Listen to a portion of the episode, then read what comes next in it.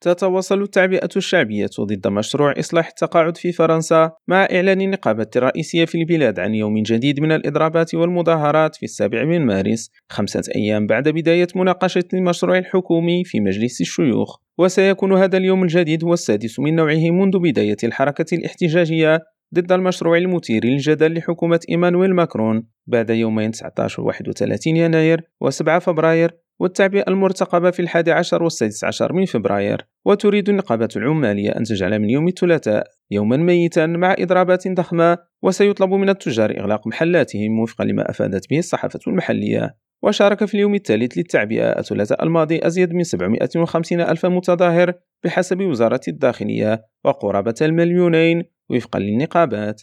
وتم تحديد يوم الرابع السبت المقبل في جميع أنحاء البلاد لسماح الجميع الذين لم يتمكنوا من التظاهر خلال الأسبوع بالقيام بذلك للمطالبة بسحب مشروع إصلاح المعاشات الذي ينص بالخصوص على رفع سن التقاعد القانوني من 62 إلى 64 عاما. وبتكثيف تحركاتها تعتزم النقابات الثمانية الرئيسية في البلاد زيادة الضغط على الحكومة لدفعها لسحب مشروعها المثير للجدل الذي يناقش بالجمعية الوطنية منذ الاثنين والذي يواجه أكثر من عشرين ألف مقترح تعديل تقدمت بهم المعارضة. إدريس كيلي ريم راديو باريس.